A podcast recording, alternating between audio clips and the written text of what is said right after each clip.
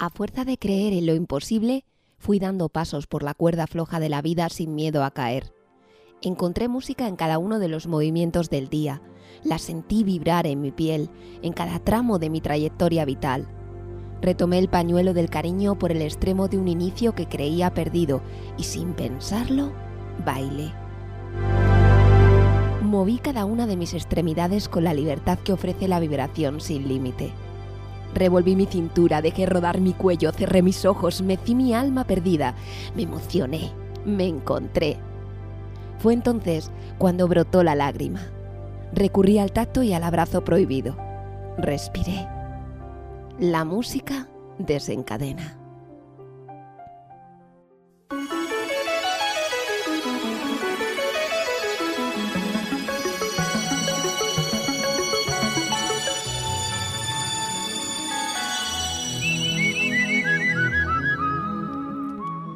Saludos, bienvenidos a Ovillo Sonoro, un espacio promovido por Cruz Roja Ciudad Rodrigo que se realiza gracias a la colaboración de Radio Águeda y que se emite los sábados cada 15 días en Radio Águeda y Tormes FM.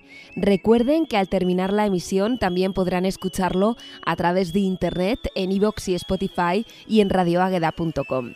Aquí tienen nuestro décimo episodio. ¿Cómo pasa el tiempo, verdad? Hace nada comenzábamos con esta aventura radiofónica y ya llevamos 10 episodios. Gracias por seguir ahí, a nuestro lado, escuchando las voces e historias de nuestros mayores. Memoria viva. Todo lo que nos cuentan es patrimonio cultural inmaterial, es de dónde venimos. Ellos nos explican, por ellos somos como somos. Hoy nuestros protagonistas son Olegario, Julián, Anastasia y Manuel, de Paradinas, Santi Espíritus y Fuente Guinaldo. Ellos han sido entrevistados por los voluntarios de Cruz Roja, Jonathan, Cris, Pilar y Antonio, coordinados por Ana. En el programa de hoy hablaremos de los trabajos de la niñez de nuestros mayores, que empezaron a dar el tajo, como ellos dicen, siendo bien pequeños. Nuestro tira del hilo tiene que ver con la música y el baile, que suele ser algo mágico. Tendremos ocasión de hablar también de juegos de infancia. Todo esto y mucho más en Ovillo Sonoro. Tira del hilo.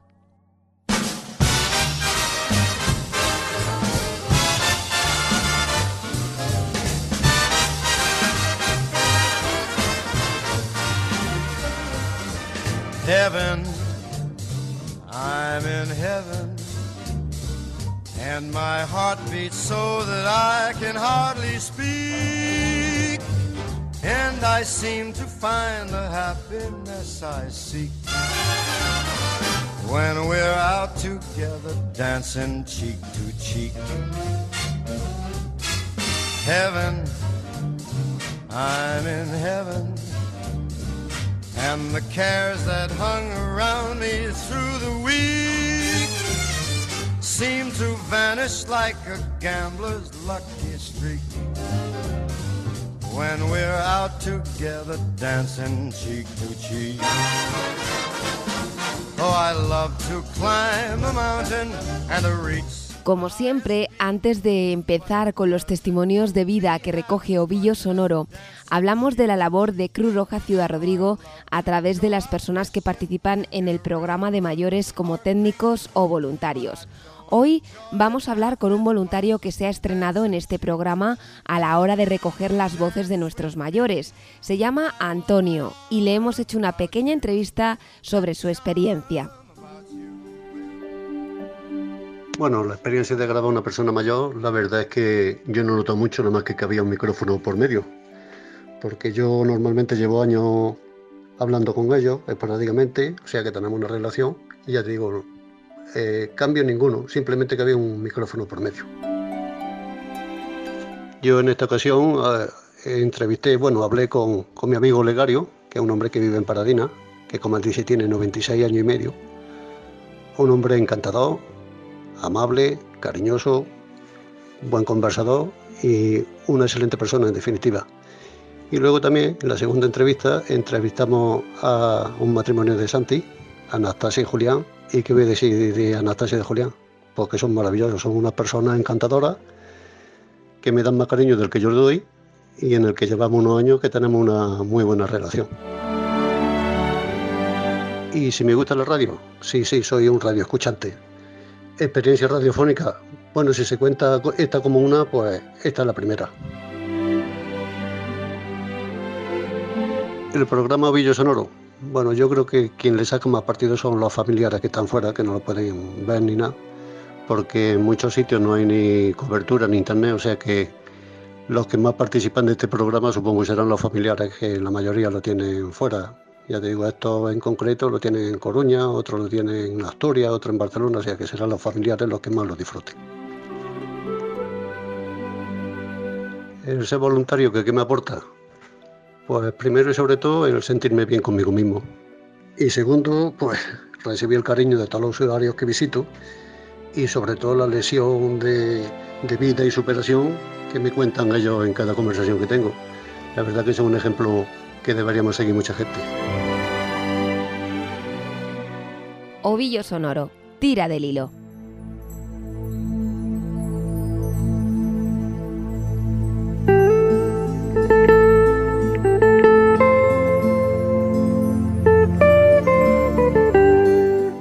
En el programa de hoy escucharemos las voces de Olegario Sánchez Torres, Julián García Marcos, Anastasia Bernardos García, Manuel Baz Paino.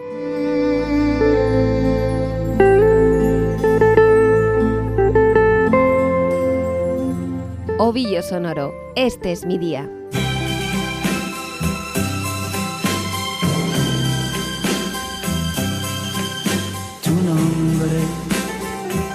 Era mi pensamiento desde el mismo momento. Me hace mucha ilusión comenzar las presentaciones de Ovillo Sonoro de hoy con Olegario. Veréis, él tiene 96 años, es de Paradinas, cerca de Santi Espíritus, pero será mejor que se presente él. Escuchen porque oírle es un privilegio. Bueno, pues nací en Paradinas el 7 de noviembre de 1924 y aquí he estado toda la vida, excepto tres meses que estuve en, en la mil en Valladolid, tres meses, tres, dos años y medio. Se lo hicieron corto. En Valladolid, se hicieron cortos, con Julián. Yo porque estaba allí y él que llegó, no me vine. Y bueno, pues la vida que, había entonces, que hacíamos entonces de, de niños, pues era jugar a los niños, unos con otros. Había bastantes niños, no es como ahora que no, que no hay niños. Luego nos juntábamos, vamos, mayores que yo y, y- y más jóvenes, pues a lo mejor unos 45 o 50 niños, vale, de 13 matrimonios. Había tres de, de, de 8 y de 9, tres matrimonios, mira. Me gustaría que como oyente te situaras. Verás, Olegario ha vivido prácticamente todo el siglo XX con todos los avances y los cambios que supusieron las sucesivas décadas. Es por tanto historia viva, porque puede contar todos los acontecimientos de primera mano. Por ejemplo, él recuerda el inicio de la guerra civil. Impresionan los silencios que incluye cuando se refiere a ese momento. Cuando estalló la guerra tenía 12 años. Tenía dos hermanos mayores, como a la guerra. Y de 15 ya andaba, eh, terminó la guerra en el 39. Y, y pues yo con mi padre no iría muchos días, pero algunos me acuerdo, andábamos hablando con las juntas y tenía que darme la vuelta el, el, el arao y darme la vuelta porque no podía con él, claro, con 15 años. Y, no como ahora que de 15 años está la gente hecha los hombres. Pero entonces, con la esa que teníamos, la gente se quería poco desenvuelta y poco no es como ahora. Luego ya de un poquito más mayores, ya vino un señor que le estaba inútil, había un paralís, el brazo derecho y la pierna los tenía inmovilizados. Y dentro de lo poquito que sabía, pues, pues nos lo enseñaba. Y si no lo aprendías, la vara. Un hombre que se ganaba la vida de esa forma. No tenía estudios de ninguna clase. Teníamos la enciclopedia, el manuscrito, la pizarra y un tablero en la pared. Era un cacho escuela como, como de ahí para allá el cuadro ese hasta la pared. Allí estábamos.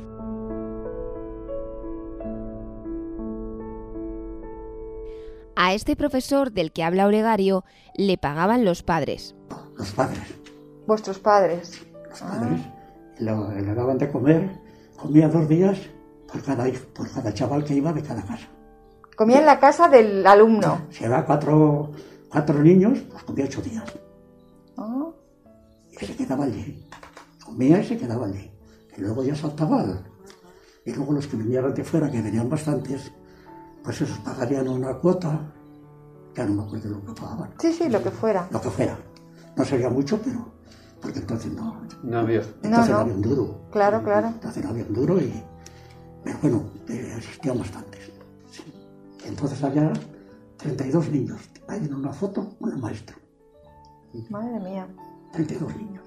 Sí, sí. en un cachito de, como te digo, como eso, la gente. Y había otra cosa. Claro. Luego ya hicieron, ya hicieron una escuela nueva y ya vino, ya venía una, una maestra de, mandaba la, la, la- la Junta, la Diputación, que fuera. Que fuera. En aquel tiempo. Pero eso ya fue, Mucho después. Con 20 años se fue a la mili, en Valladolid.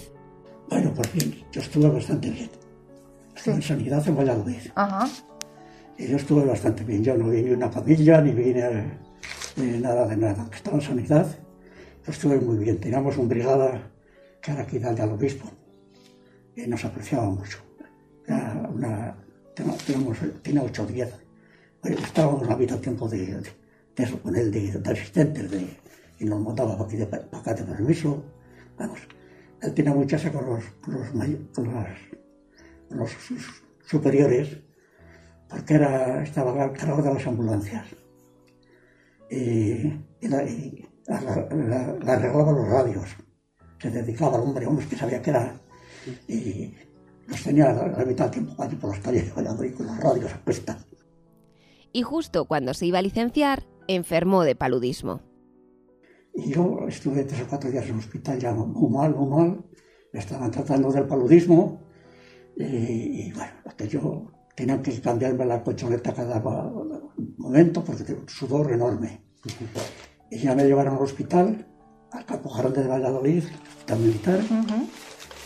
Y, y allí estuve un mes entero. O sea que la quinta se vino licenciado y al hospital. No había estado malo ni nada. Nunca, allí- allí en, el- en la mili.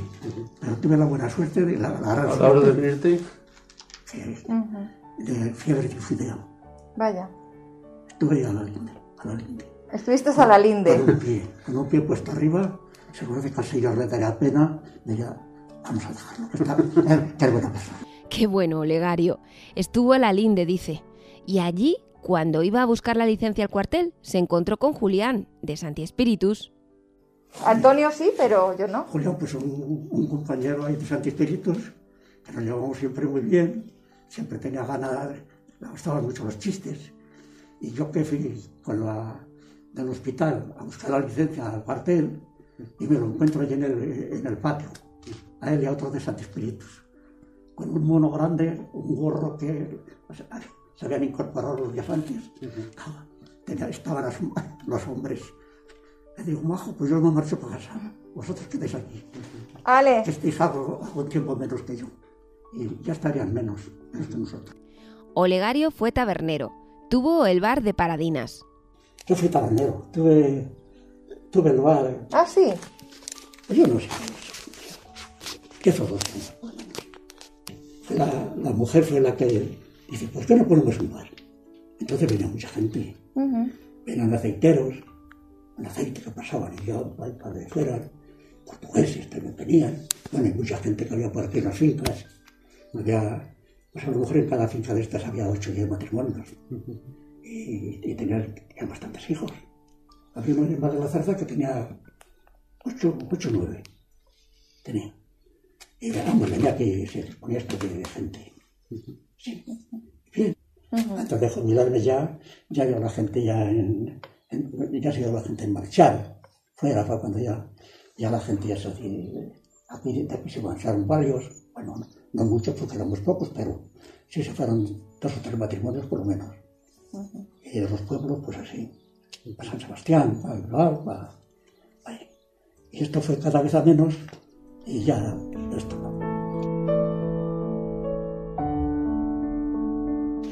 A las mañanas me levanto a las ocho y media, a las nueve, desayuno, voy de paseo de la carretera, más de un kilómetro creo que es, uno allá y otro para acá, y doy vuelta, y luego pues ya por aquí, ya, y luego en la tarde si tengo, me apetece, pues salgo otro poco para aquí,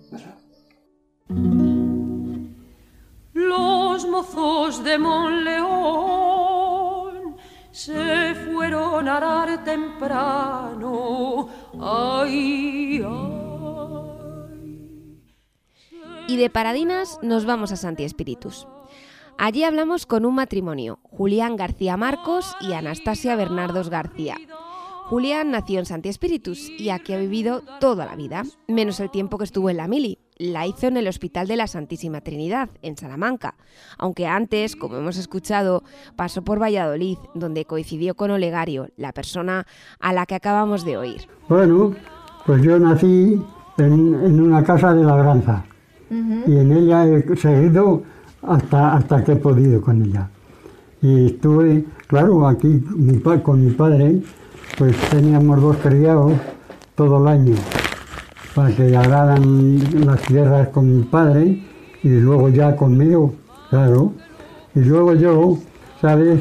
Fui a escuela y se me dio bastante bien.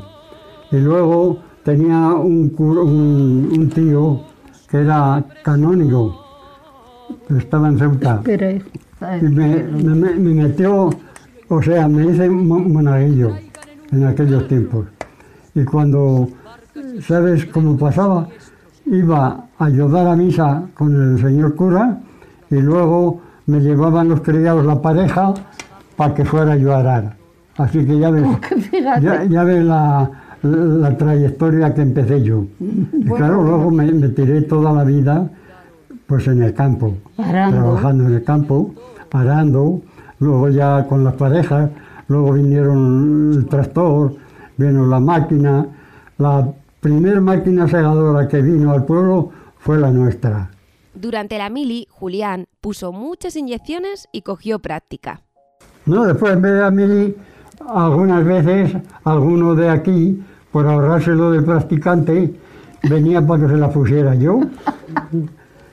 Julián nació en una casa de labranza y en ella ha estado toda la vida. De chicos trabajemos mucho y de grandes más, claro. Y teníamos que teníamos tres caballos, tres jacos, tres para engancharlos a la noria para que sacaran el agua y regar las patatas, que había toda la ribera llenita de patatas. Pues venía, venía el de arriba, venga, suelta que ya nos vamos. Pero ya de noche, ya de noche. Y luego cogíamos gente para escardar. Escardar, ¿sabes lo que es? Explícanoslo. Pues arrancar la hierba que tienen las patatas o las remolachas o, o lo que sea. Luego ya cuando se cogían las patatas, lo mismo venían 20, 20 muchachas y muchachos a coger patatas y a segar maja. Hemos trabajado mucho, mucho, mucho. Julián no quiso seguir estudiando, aunque se le daba muy bien, y el maestro le estuvo preparando para cambiar de nivel de estudios. Tuvo otros dos hermanos menores. El segundo fue médico pediatra y estuvo en Cartagena. Lo llamaban la madre de los niños de Cartagena, e incluso tiene allí una placa con su nombre. Yo me metí en el campo y no me pesa, Ya está. Cada uno hace su vida como porque me, me gustaba, me gustaban las vacas, me gustaban las ovejas, me gustaba la arar, me gustaban las eh, sembrar patatas, remolachas, o sea, lo que, lo que cabe en una casa de campo. Había mucha ribera. Anastasia, la mujer de Julián, recuerda cómo se conocieron. Fijaos en todo lo que duró el noviazgo. Yo creo que fue a casa de la señora Eladia. Bueno, ya, pero Yo bueno, te vi pasar fue- con las vacas y, y te dijo la señora Eladia, mira qué muchacha más maja tengo aquí. Sí, sí, sí, fue así. Una mañana por aquí. Pero allá, vamos. Y, y fue moja porque la enganchaste pronto. Claro. sí. ¿Cuántos años de novios estuvisteis? ¡Once! ¡Once! ¡Qué paciente! Y, y luego después que mis hermanos no querían, no es que quisier- no quisieran a Julián, es que no querían que yo tuviera novio. Y yo tenía 15 y él 18 cuando empezamos. Y luego ya a los 25 y el 28 nos casamos. 11 años de noviazgo y qué jóvenes comenzaron. Toda la vida juntos. Anastasia recuerda su infancia. Ella fue poco a la escuela. Yo fui poco porque, ¿sabes qué pasa? Mi madre, que para descanse, es- tenía asma. Y pobrecita, tenía, incluso tenía que irse para casa de mi abuela cuando metían harina para las vacas y eso, porque el polvillo ese, pues, pues El muy, polvo. muy mal, muy mal. Y yo tenía que hacerlo. A los 11 años se murió mi madre con que, mira, yo estoy bien. Anastasia se acuerda de cómo era su vida cuando trabajaban en el campo y Julián se levantaba antes de que saliera el sol. Julián se levantaba antes de día. Tenía vacas en el mejorito, tenía vacas en la, en la dehesa. Y venía del mejorito, y si no le tenía el café para tomarlo, se iba sin desayunar. Así es que tenía que tenérselo a punto. Y ahora te lo prepara él a ti. Eso es. Bueno. Eh, se cambian las cosas. Y luego, y luego las ovejas, pues íbamos antes de día a echarle a las ovejas. Y ahora ya solo tenemos un gato. Lo- Solo. Y tres gallinas y un gallo. Nos cuentan una historia de aquellos tiempos. Eso fue en el Colorado. Anda, yo creo que Yo era- me fui a nadar por la mañana, ¿sabes? Pronto. Y era ya primavera, pero hacía frío en el tractor. Me cogí y me puse la pelliza. Y llevaba el sombrero porque luego venía el, el tiempo de calor y había que poner el sombrero. Y llevaba la pelliza puesta y el sombrero porque no, me- porque no lo perdiera.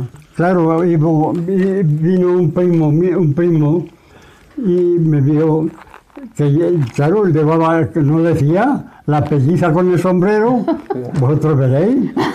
Y iba llegando a mí, que iba en busca de las ovejas suyas, y le digo, la pelliza es mía y el sombrero también, a nadie le importa que lo lleve puesto. Dice, me cago en diez. Bueno, cada pero vez si eso, pero te había dicho yo que, que iba pensando yo en eso. Digo, a mí qué coño me llamas? Pero sabía que te ibas a pensar, ibas a pensar en eso. Y se reía que se mataba con eso. Y claro, una cosa era para el frío y otra para el calor y sorprendía haberlo puesto. Nos cuentan también lo dura que era la vida del campo. Anastasia y Julián nos hablan sobre su día en la actualidad. Esto es lo que hacen después de desayunar. Después rezamos el rosario. Los por, dos. Por la mijita. y, y después, Yo tengo un huerto ahí. luego lo veis. Y ahí, ahí me dedico a, a pasar la cosa. Y unas gallinas y un gato. ¿Qué más haces después del huerto? ¿O eso estás todo el día en el huerto? Descansar. Yo esto- después de comer he estado ahí sentado leyendo un, un rato ahí al sol y, y ahora pues a, a que venga la noche ¿Qué te gusta leer? ¿Qué lees? yo cualquier cosa que pille. Bueno, hago punto. Ah, pues eso. Hago punto. ¿Qué haces de punto? Ando haciéndole una chaqueta a una muchacha. Ay, pintas mandalas. Ah, qué bonitas. Antes de la pandemia, Anastasia iba a yoga y a gimnasia y durante seis años también se manejó con el ordenador porque iba a clases de informática que había en el pueblo. Así que como verán, Anastasia siempre ha sido una mujer muy, muy activa.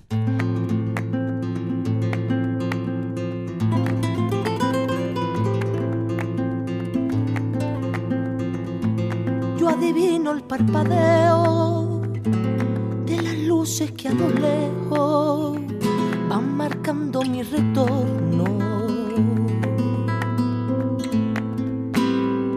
Son que alumbran. Damos un salto y de Santi Espíritus nos vamos a Fuente Guinaldo. Es lo que tiene la radio, que podemos viajar de un segundo a otro y sin movernos de nuestra casa. Veréis, allí hemos conocido a Manuel Bazpaino.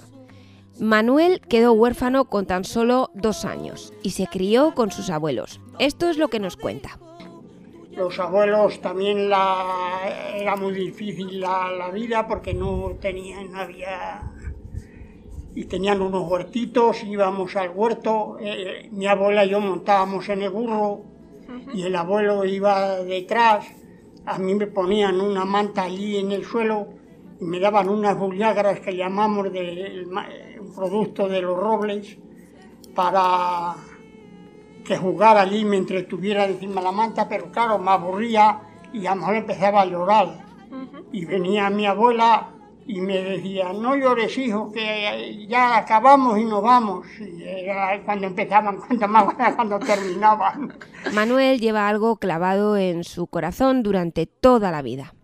Algo que llevo muy clavado en mi corazón es que no sé dónde está enterrado mi padre, donde poderle llevar unas flores como todo el mundo han dejado de hacer y rezarle una oración. Pero ¿y qué le pasó a su padre? Mi padre murió en la guerra. Eh, debido a la guerra vino, estuvo aquí recién casado, porque claro, yo nací cuando él estaba en la guerra, yo nací en el 35 y él se fue en el 37 y, y él se, que, eh, tuvo, llegó allí y se hizo cabo. Y entonces en una, haciendo, enseñándole la instrucción a los soldados, pues eh, con una bomba de aquellas viejas que había antiguamente, se le recalentó en la mano y, le explotó y le llevó toda la parte izquierda del, pecho. Y murió allí. Como han oído, Manuel tiene 85 años, pero su pensamiento siempre está pendiente de esa ausencia, de la falta de un padre al que no llegó apenas a conocer su madre y él quedaron bajo la tutela de los abuelos. Ella era lavandera, lavaba ropa para otras personas. Manuel recuerda cómo su vida podía haber dado un giro, pero él evitó el destino. Pude haber cambiado la vida porque como quedé huérfano, pues a los huérfanos de la guerra intentaron darnos alguna cosa para eso y vino a buscarme para llevarme a un colegio. Pero yo me enteré y aquel día cuando venían como vosotros, ahora me escapé de casa. Se fue. Me fui de casa. No quería ir a la escuela.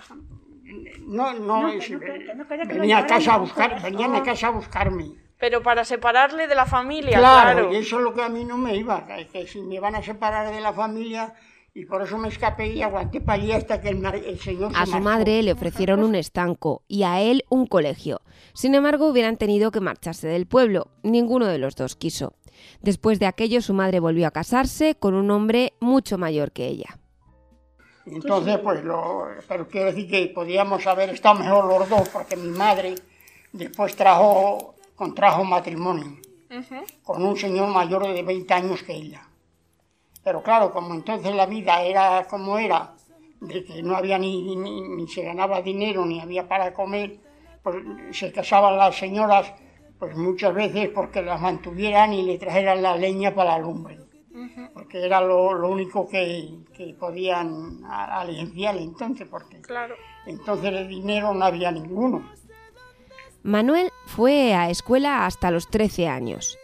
Manuel nos describe su calzado de entonces, unas albarcas cuya suela estaba hecha de rueda de coche y alambre. En el colegio nunca fue uno de los torpes, ni tampoco de los listos, un nivel intermedio. Dice que el maestro le tenía atención. Fíjate si me tenía atención que los jueves y sábados, que no había clase, me llevaba con él a quitar cocas a las patatas a una finca a 6 o 7 kilómetros. Y lo llevaba con usted. O sea, iban juntos. iba con él. Y pues ya le quitamos, eh, no es que no hubiera polvos para su fatal, sí que había polvos, pero lo que no había era dinero para comprarlo. Claro. Y aunque era maestro no tenía dinero. Claro. Pero claro, yo me decía que si quería ir con él y bueno, íbamos en una latita, cogíamos los bichos, los, los echábamos para la lata y después cuando nos veníamos la tarde vaciábamos la lata en el camino y, y pateábamos con los pies a los bichos.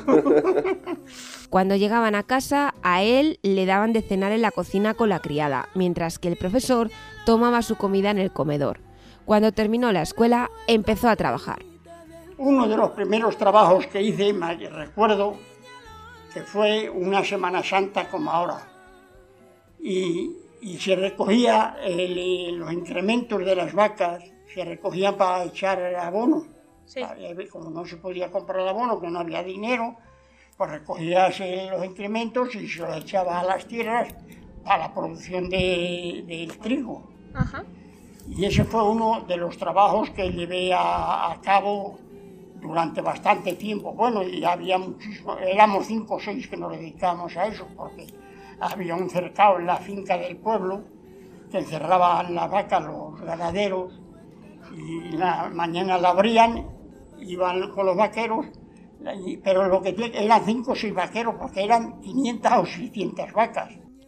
Cinco o seis vaqueros trabajaban con aquellas vacas, cada uno por un lado, con el fin de que al soltarlas todas estuvieran seguras, por si acaso venía el lobo. Los vaqueros dormían allí, en cama de escoba, hacían lumbre y no dejaban a los niños entrar en la casa para calentarse. Después de aquel trabajo, empezó a cuidar cerdos. Pues eh, ir a guardar cerdos con un señor mayor. Él tenía cuatro hijos y la mujer cinco. Él eh, era en una finca ahí entre Puebla de Azaba y aquí Guinaldo, que llaman Monte Nuevo. Entonces él, era el porquero jefe, porque era mayor y cobraba más, y yo era chico, yo cobraba unas 17 pesetas, que serían ahora 15 céntimos. Fíjese, madre mía. unos 40 céntimos. Eh, y guardábamos los cerdos. Pero ¿qué era el caso? Que el hombre, como no tenía y, y para comer tampoco, pues él en las mañanas la abría a los cerdos y los cerdos se iban a la raya del castillejo del pueblo ese, de ahí. Y claro, como no había alambrados ni había nada, pues los cerdos se pasaban para lo de castillejo y comían las bellotas de los del castillejo. Los vecinos. Y entonces venían los de Castillejo y a lo mejor me pegaban. Y si venía el, el, el- el portero jefe, pues también me pegaba. Pues, Jolín, pues. encima era una cuesta de un 50% de desnivel que hay, que lo llamamos la peña garajera, y lo- le- cuando llegaban los cerdos a la linde, se dividían en, en- en dos fases, una para abajo y otra para arriba. y yo, corre para arriba, corre para abajo. Todo el día hasta que venía el porquero para que no se me pasaran para Castillejo igual que un perrito de carea. corriendo para arriba y corriendo para Tendría buenas piernas entonces. Sí, mejor que ahora ya. A las 7 de la mañana ya estaba él, de noche en invierno, en la raya de Castillejo, fuera como fuera. También otras veces era ayudante para hacer cisco. me pasó haciendo cisco con otros dos señores mayores que yo. Ellos eran también los expertos en hacer el cisco y yo era de ayudante para traer el agua, limpiar el, suelo para, que no- para quemar el cisco, porque ya sabéis que eso del cisco, si no lo sabes quemar, pues lo que sacas es ceniza. Vaya. Y entonces yo estaba con ellos de, de- de ayudante. Y yo, ellos estaban para allá 15 días sin venir a casa. Yo venía todos los sábados. Y en la burla que yo llevaba, en el burlo, llevaba la merienda para ellos, para toda la... Para todos. Para, para los tres, para la semana aquella.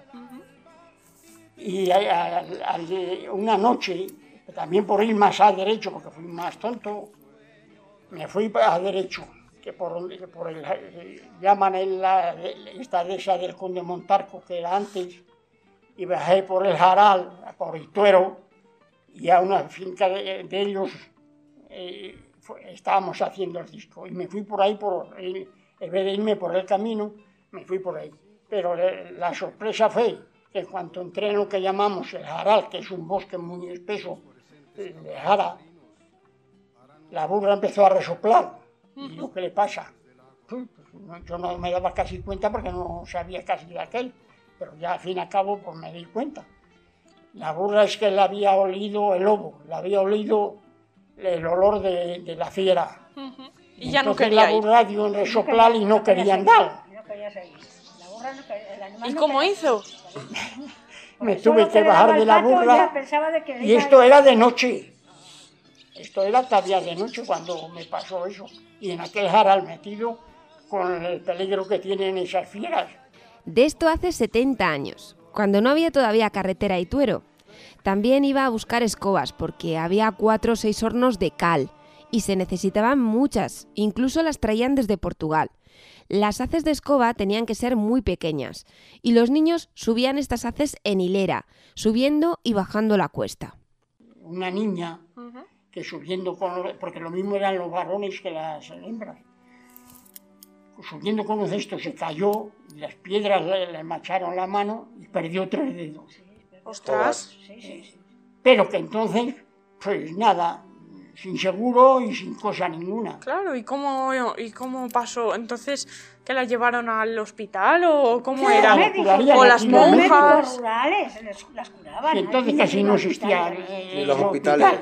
No, no, no. Si hace había 70 años no, no existía casi el hospital. Ni, ni, por ejemplo, en otros pueblos sí que se iban, por ejemplo, donde las monjas y ellas te curaban y esto, pero aquí no había No, no, hospital aquí, ni nada. aquí lo- los mismos... El médico del pueblo. Los médicos, médicos te cosían y los mismos médicos... Y en ese momento otra vez a trabajar, no te dejaban Bueno, ni no, reposar ni... si te te quedabas en casa, te dejaban. Pero pues, no ganabas. cuenta. Claro, si No no, hacías... no ganabas. Es claro, claro. Qué tiempos tan duros, madre mía. Jonathan y Chris, los voluntarios de Cruz Roja que han grabado a Manuel, se quedan sorprendidos con todo lo que le cuenta. La voz de la mujer que escuchamos también de fondo es Ludivina, la esposa de Manuel, que también será protagonista de otro ovillo sonoro. ¡Qué tiempos! Eran momentos duros, donde incluso era difícil cobrar, según comenta Manuel. Venimos a cobrar. Y dice, pues no tengo dinero.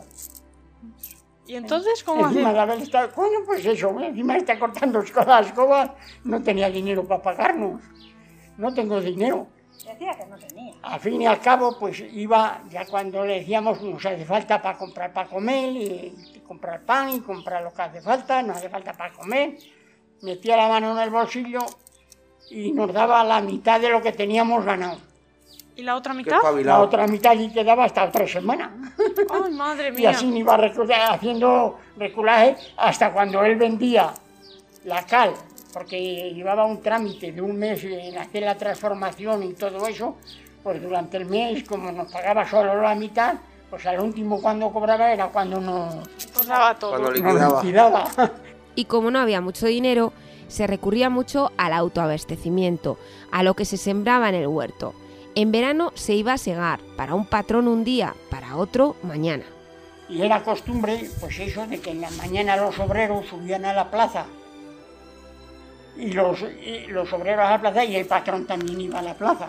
Y preguntaba a los obreros, a que le parecía que si tenían trabajo, y decía, no, bueno, pues te vienes conmigo. Y al otro y al otro, y según los que necesitara, pedía y se iban. De allí pasaban a casa, ¿sabe lo que le daba? Una gotita de aguardiente, un, un vasitín así de pequeño. Y con el calor que hacía de 40 grados, segando, con el calor de 40 grados segando. Entonces se segaba a mano. Claro, sí. Y entonces, pues, segando allí todo el día, a las 10 te llevaban el desayuno, comías hasta unas patatas, que es lo que te, y un cacho de tocino, que es lo que te llevaban. Tocino frito y las patatas. Ujú. Y después, pues, a seguir de la obra. Y trabajábamos pues, de sol a sol, porque no había otro remedio, para ganar 45 o 50 pesetas que se ganaban entonces, de sol a sol. Muchas veces, de sol a sol. Era de escurecer a escurecer. Cuando ya fue joven Manuel, si quería ir a la fiesta, necesitaba trabajar para tener dinero extra, y la única solución era quitarle horas al sueño. Para hacer las fiestas había que tener dinero. Y para tener dinero había que trabajar de noche, que lo llamábamos de tajo. Era segarle a este una tierra, al otro ot- otra, de noche. Después de dar el jornal, segar la tierra aquella para tener alguna perra. Porque me recuerdo un día que eran las fiestas también en, en, en San Juan, y ahí subáis para Albodón a mano derecha, había unas tierras ahí. Y, y venía la corrida de, de esa parte. Y se ponía la carretera sin de gente cantando y bailando con las perronillas y cantando como en Ciudad Rodrigo y como es aquí. Y nosotros esta- eh, cogimos las garrobas que teníamos que cogerle al Señor y esto era a las 4 de la mañana y dijimos, bueno, pues nos echamos un ratino y después ya nos vamos. Sí, sí, nos acostamos, pero no despertemos ninguno de los que éramos.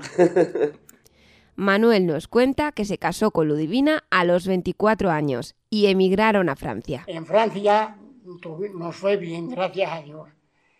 Pero marchamos allí y, y no teníamos dinero. Marchamos co- con, con lo que habíamos sacado de la boda, siete mil pesetas. Tú me dirás. No, Sí. tuvimos, no tuvimos ni para ni el tren Fíjate. de aquí a Francia porque estábamos a la otra punta de, del automóvil que llaman Cerca de Alemania. Eh, de, de Alemania. Y, y cuando nos bajamos de- del tren, cogimos un taxi para allá donde estaban unos, unos hermanos de esta. Y, y, claro, llegamos allí y no teníamos perras y los cuñados nos tuvieron que pagar el, el viaje. Y, y- y darnos de comer siete, ocho días que estuvimos sin trabajar. En Francia tenían que hacer un trayecto de 25 kilómetros para ir y volver a la fábrica. Compraron una mobileta y con ella iban. Del frío y del hielo, por el camino, se les helaba la merienda que llevaban para pasar el día. Trabajaron allí durante un par de años y después se buscaron otro empleo que incluía casa.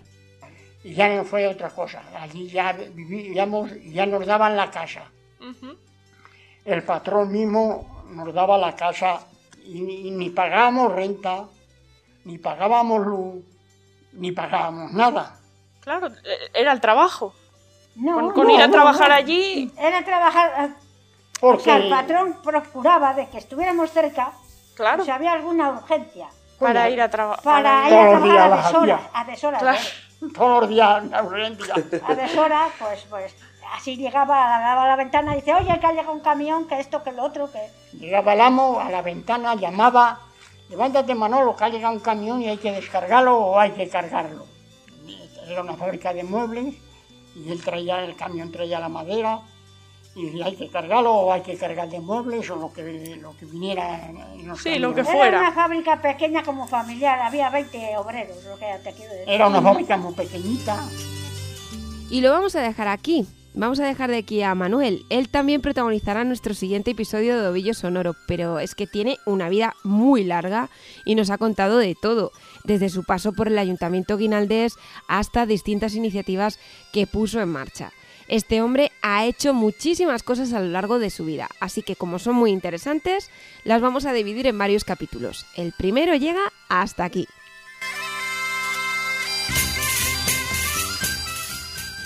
Ovillo Sonoro, tira del hilo, la música y el baile.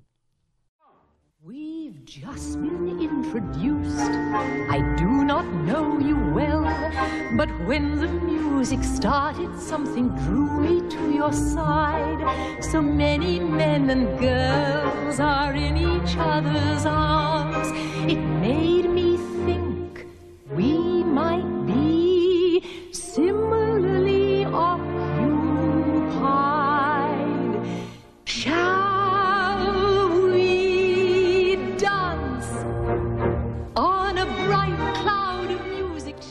Hoy vamos a relacionar la música con el baile. Venga, si lo pensáis, seguro que recordáis dónde o cómo bailabais cuando erais jóvenes.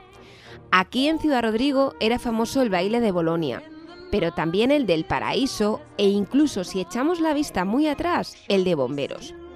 En tu pueblo, ¿dónde estaba el baile? ¿Cómo se organizaba?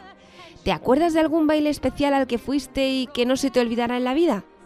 En Paradinas también había música, sobre todo había bailes en verano. Olegario nos lo cuenta. Y luego teníamos un cabras. Las cabras, cerdos, eh, vacas, ovejas, de, de todo. Y el, el cabrero andaba con las cabras, pues aquel tocaba la gente del tamborín. Ah.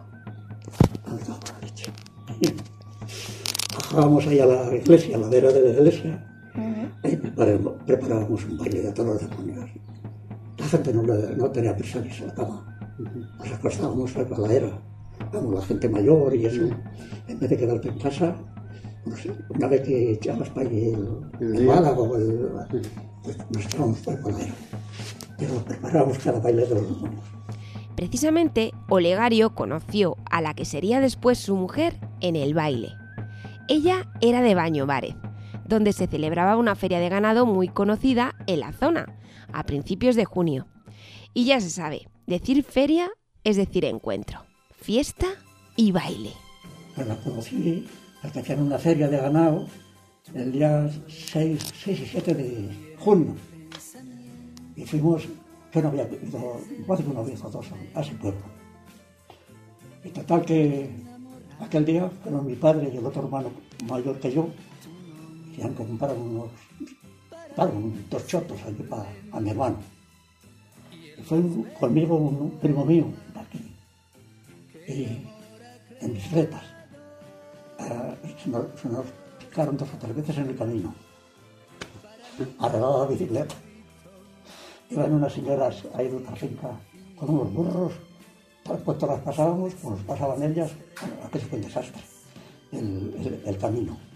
Bueno, pues se terminó, llegó la hora del baile en la tarde y nos fuimos al baile, a Bañovares. Vamos a Bañovares, donde estábamos. Y, y conocí a él a una, a una familia que habían ido a Alba, Alba de Yepes, a, a fiesta. Tenía mi primo, que era primo mío, tenía unas hermanas. Y esa señora, o sea, esa chica se tenía una fotografía, sacó una fotografía con ella, con sus hermanas. Dice, pues, ahora te la presento.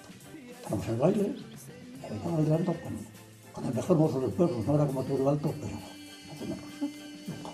Dice, mira, aquí la que viene no, que no. Y se fiaba, entonces en el baile. ¿Sabes cómo es eso? No, cuéntamelo. No sé lo que significa. Nada. Estaba hablando ahora con Antonio y iba yo, por ejemplo, a hacer favor. Y, y siempre, como la gente no suponía. Era una costumbre que hacía, no solamente en Bañuar, era, era general por aquí.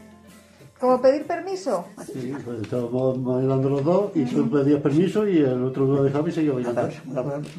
Bailando, la- Y eso se dice se fiaba. haces el favor y la gente fiaba. Sí, vale. Era una costumbre. ¿no?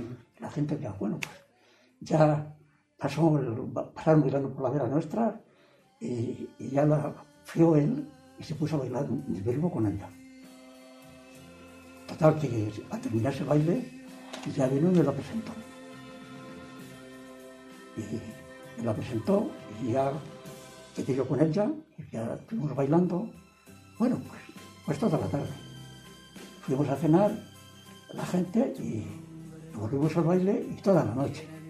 Bueno, esto parece que marcha. Total que eso fue el 6 de junio y día de San Pedro fue la primera visita que le hice.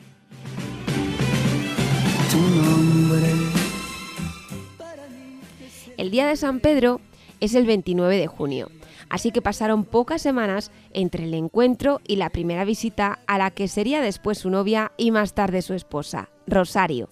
Por cierto, ¿sabían ustedes lo que era fiar en un baile? Yo no. ¿Cuánto se aprende escuchando a nuestros mayores? Pero esperen, esperen, que la historia continúa.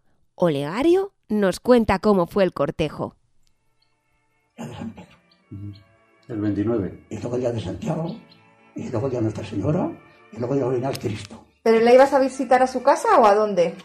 Entonces no. Entonces no te daban ni un vaso de agua. No es como ahora. Que la primera, el primer día que van, ya entra para casa, ya le da la suegra o el, o el suegro, ya le da de comer. le da de- Entonces no te daban ni un vaso de agua. Porque no, no, no es que fuera a mí, No, no. es que era general. En general. Fuimos cuatro años novios. Por esos caminos de Dios, pasando frío, calor, porque había días que veníamos montados, una- un caballo que teníamos y, y algunos pies en el suelo que no te tenías. Venían de, fríos, de, de- frío, de, de, tú eras dos o tres horas de camino, una noche de estas que no, que no, no ves como dice allí. Pero no había, no había ningún problema, Claro que no. no había ningún problema. Claro que no. que lloviera, Lo que te esperaba en Bañovares era más importante que el frío que pasara. Escucha. nada, pues nada, que fue un flechazo que, que nada más hemos estado casados 66 años y medio. Una rosa caída del cielo fuera como tú. Cuatro años de noviazgo. Él en Paradinas, ella a 17 kilómetros, en Bañovares. Y después 66 años casados. Eso es amor, madrecita. Como seguramente saben, había una costumbre arraigada que se llamaba pagar el vino. Esto únicamente los mozos lo exigían cuando el novio que se iba a casar era forastero y la novia era de la localidad. Y en Bañovares a Olegario le tocó pagar el vino. Claro está. ¿Te tocó pagar el vino en Bañovares? Todavía lo pagué. Y te diré, te diré, os diré cómo fue de... En el lugar que lo pagué, me parece que fueron 25 pesetas. Y era, era pariente de, de mi mujer, el Eduardo, pero bueno, había sido igual. Bueno, pues 25 pesetas de vino, ponle lo que quiera. Entonces 25 pesetas era dinero, Era un dineral. era dinero. Bueno, pues puse unos, unas latas de anchoas y entre la camarilla que había, que estaba así, eran más chicos que grandes, con la idea de... el el que estaba abriendo las latas era primo de Rosario, se llamaba Rosario. Rosario se llamaba tu mujer. Y había, estaba abriendo las latas y uno le mete la mano por aquí, el otro le mete la mano por Tenía mala leche. Cogió las latas que tenía abiertas, pumba contra el suelo. Así, yo el bar. Y se acabó la tontería. Luego querían que le pagara más. Y le digo, yo no pago un duro más. Y dice el camarero, o sea, el, el dueño del bar, ahora el que quiera beber, ya sabe lo que tiene que hacer, pagar. Ese fue mi vino. Lo he aprovechado que fue. A mí no se metió nadie conmigo. Estuve yendo, volviendo, iba otro por novio conmigo, también, también se casó, allí en Mayores, y yo no tuve ningún problema con nadie. Y si no pagaba el vino, ¿qué le hacían los mozos a los futuros esposos? Pues con toda probabilidad, como dice Olegario, terminarían en el caño del pueblo o alguna trastada similar. Pilar tenía curiosidad sobre cómo fue la pedida de mano, y así nos lo contó Olegario. Fueron los padres conmigo, mi padre y mi madre. Entonces mi madre tendría sesenta y pocos años. Y mi padre era como mayor. Nada, entré en casa, estaba hablando con, con mi suegro, mi futuro suegro, y, y ya quedamos en el día que íbamos de aquí. No, no hubo ningún problema. Nunca. Yo nunca tuve ningún problema con los padres. Si salía con chicas que, bueno, más feas o más guapas o más altas o más bajas, nunca. Es que un tema que nunca jamás. Mis padres nunca. Que no la conocían nada, no. no. Los Santis teníamos más. Santis y Castillejo. Castillejo era cuando había que ir a hacer todas las cosas de, del ayuntamiento. de- Cualquier gestión. y, y aquí en Santis más de fiesta. Pero para Bañovares no. Aquí no, de casualidad. Bueno, las casualidades de la vida. Así que fue esa la historia, Muy bonita historia. como hubiera, si me hubiera tocado la lotería. Muy bonita historia. Completamente de acuerdo. Una historia muy pero que muy hermosa. ¿Qué tendrán los bailes? ¿Puede un baile ser algo mágico? Anastasia y Julián recuerdan dónde eran los bailes en Santi Espíritus. Pues mira, el baile era en el... Porque entonces solo había el salón de abajo, ¿verdad? No, y el otro lo... Ah, este. es- Este campo. el toral, este que hay Esto aquí, también era, era un salón de baile. Un salón de baile, sí. ¿Y qué ponía ahí? Y ahí nos casamos nosotros. Porque estos vivían aquí, yo vivía un poco más lejos, pero, pero ya te digo. Y ahí nos casamos nosotros. Y porque ahí tenían cocina, tenían café, vamos, bar y el salón para el baile. ¿Cómo era el baile? ¿Con gaita y tamboril o con discos? No, o- maja, con... ¿Cómo era aquello? Con orquesta. Eh, Sí, con organillo. Órgano. Con un organillo. Ah, vale. Es que hace... ¿Cuánto hace que nos casamos? 67, ¿eh? Lo dejo todo. Ovillo sonoro. Últimos apuntes. Antes de terminar, Pilar y Antonio, los voluntarios que han ido a grabar tanto a Olegario como a Julián y a Anastasia, le preguntan a Olegario cuál es su receta para llegar a los 96 años tan bien como está él. Atentos porque esto es lo que Olegario les contesta. Mira, trabajar. Ya, ya, ya me lo digo todavía. Mira, es hacer eso, trabajar. Trabajar. Trabajar. Coger la pareja de, de mulos en la mañana, la salida al sol y estar hablando hasta la puesta del sol. Sí, sí. ¿Qué pasó? Pero es que ya- yo creo que Antonio y yo ya llegamos tarde. ¿eh? Olegario, de Paradinas, se despide enviando un mensaje a toda su familia. Bueno, Carlos, ya está aquí con la- una señora y un señor haciéndome la entrevista, haciéndome las entrevistas. Yo no sé si habré, lo, ha hecho bien- lo habré hecho bien o mal, pero bueno, yo he dicho lo que me ha parecido y María, lo mismo te digo, hija, si la ves, pues nada, pues luego me daréis el- el- vosotros el, La opinión. y Nati, hija, pues nada, lo mismo. Está aquí la- una señora y me ha preguntado, le he dicho lo que me ha parecido, no sé si bien si mal, pero bueno, ahí estamos. Eso es lo que hay. Un abrazo le mandas, ¿no? Un abrazo muy grande, muy grande. muy grande. En esta sección de últimos apuntes recogemos también un comentario que nos hizo Julián de Santi Espíritus sobre su madre, de la que conserva una buena cantidad de bordados. que la, la- la había hecho, la ha hecho ella todo lo que hay allí pintado y bordado y todo lo que hacía. Aparte de ir luego a echarle a las ovejas, a llevarlas al prado, a echarle a los marranos, a atar, a escardar, a coger patatas y, en fin, a todo lo que cabe en una casa de labranza. Y estos son los mensajes de despedida de Julián y Anastasia. ¿Alá? A la gente que os va a oír por la radio, queréis mandarle un abrazo, un saludo. nombre lo puede morir, ¿eh? No, uno, mil. Mil, pues venga, ¿a quién se lo mandas? ¿A quién le mandas el abrazo? O los mil abrazos. A, a- a todo el que lo escuche. A todo el que lo escuche. ¿Y a los de casa? De los de casa, Los primeros. pues a esta la primera. A esta, a esta Claro. señora. Esta lo oye, Julián. Y, a- Venga, y a- pues ¿a y al hijo. Al hijo, ¿cómo se llama el hijo? Jesús. el- pues sí. Lo oiga donde lo oiga. Y a Lucía, la pequeña, que está embarazada y tiene una niña de dos años. Está en Madrid. ¿Esa es tu nieta? Mi nieta. Y tenemos una bisnieta y viene un bisnieto. ¿Mm? Muy bien. Por último, Manuel le envía un saludo a Toño. Esto de hablar de programa a programa me encanta. ¿Se acuerdan de él? Toño fue protagonista de nuestro Villo Sonoro en el capítulo anterior. Nos habló de cómo aprendió a tocar el teclado y cómo era él quien ponía la música en el baile de Fuente Guinaldo. Escuchamos el saludo de Manuel a Toño.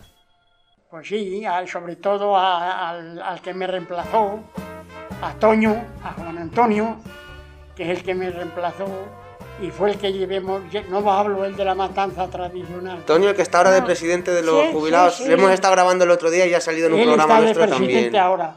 Ahora ha tenido Ese la es el que avería que ha tenido. a este. Nos estuvo contando también un poquito, Toño. Estuvo, estuvo tres años con él y ahora... eh, Ahora le quedó. tocó eso, sí, nos, Y- nos lo y me reemplazó él. Solo un saludito para Toño, para nadie más. No, no. Sí, eso solo para él. ¿Eh? Pues que, un siga, saludito. que siga Pues, adelante. Que no un saludito exclusivo Un para Toño. Para Toño. Y así terminamos Ovillo Sonoro. Gracias a todos los que habéis participado en este programa. A Cruz Roja Ciudad Rodrigo, en especial a Ana, Jonathan, Chris, Antonio y Pilar. Gracias a Olegario, Julián, Anastasia y Manuel. Y a todos los que habéis estado ahí escuchando a través de Radio Águeda y Tormes FM. Recordad que también podéis escuchar este programa en Ivos, Spotify y radioágueda.com. Hasta aquí Ovillo Sonoro. Tira del hilo.